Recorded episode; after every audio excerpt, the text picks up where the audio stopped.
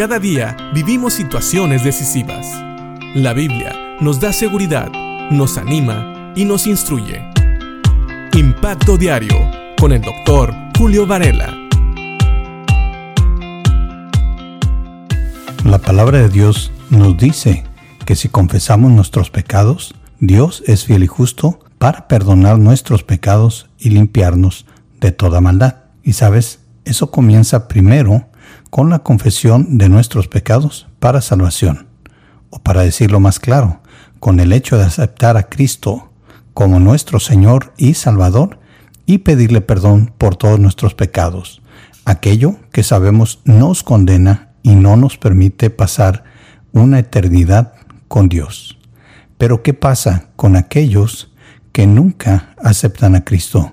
¿Qué pasa con aquellos que nunca piden perdón por sus pecados, tal vez porque piensan que no hay de qué pedir perdón, pero sobre todo porque rechazan el mensaje del Evangelio.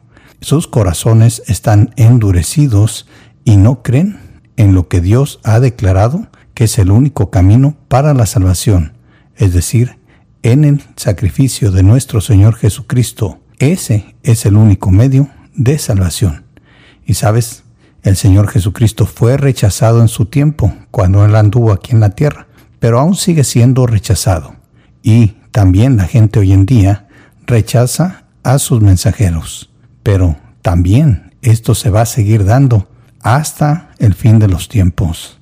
Fíjate lo que dice la palabra del Señor, hablando precisamente acerca de aquellos que durante la tribulación se van a negar a creer en el Señor Jesucristo.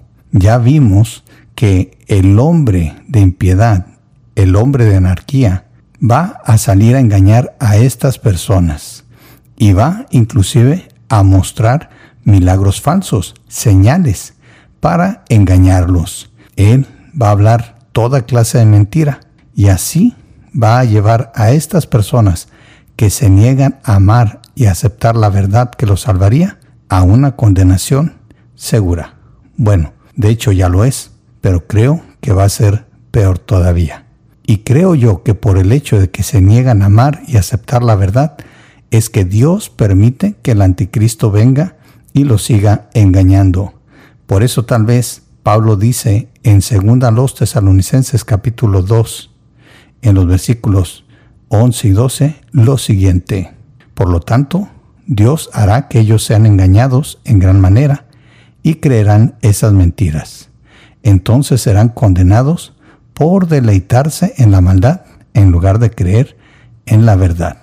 Sí, estos versículos son un poco duros, especialmente el versículo 11, que dice en la nueva traducción viviente que Dios hará que ellos sean engañados.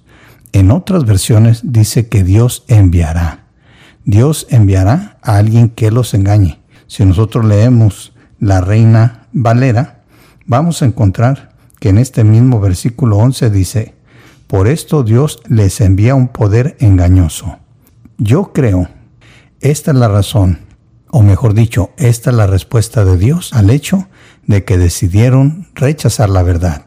Él permite que este poder engañoso, es decir, el anticristo y lo que él hace, sus mentiras y todos sus milagros engañosos lleguen a estas personas y ellos van a creer todas estas mentiras y por eso van a seguir en su deleite, deleitándose en las cosas que no agradan a Dios y no van a ser salvos, porque desde un principio ellos rechazaron a Dios.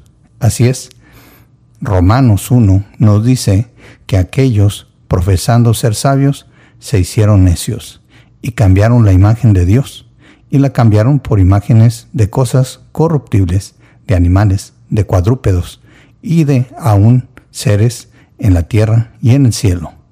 Así sigue siendo el hombre, y el hombre que sigue en su necedad no va más que acumular mayor condenación para sí mismo, y Dios lo va a permitir, porque si Dios ya les extendió la mano, si ya les extendió el mensaje del Evangelio y ellos lo rechazaron, pues ya no hay más que hacer.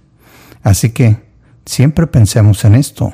Dios es un Dios de amor, pero también es un Dios justo. Y Él dice que la única manera de escapar de la condenación es creyendo en Cristo como Señor y Salvador, porque Cristo pagó el precio justo por todos nuestros pecados. Solamente tenemos que aceptar, pedirle perdón y reconocer que Cristo es nuestro único Señor y Salvador, porque Él no solo murió en la cruz, sino que también resucitó para así mostrarnos que Él puede darnos vida eterna.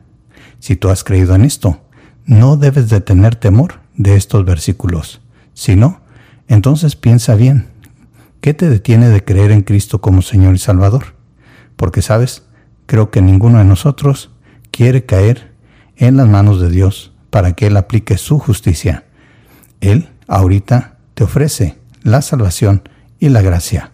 Así que, como dice la palabra, horrenda cosa es caer en manos del Dios vivo. Pero sabes, hay misericordia, hay gracia y perdón para aquellos que reconocen a Cristo como Señor y Salvador. Piensa en esto y que Dios te bendiga.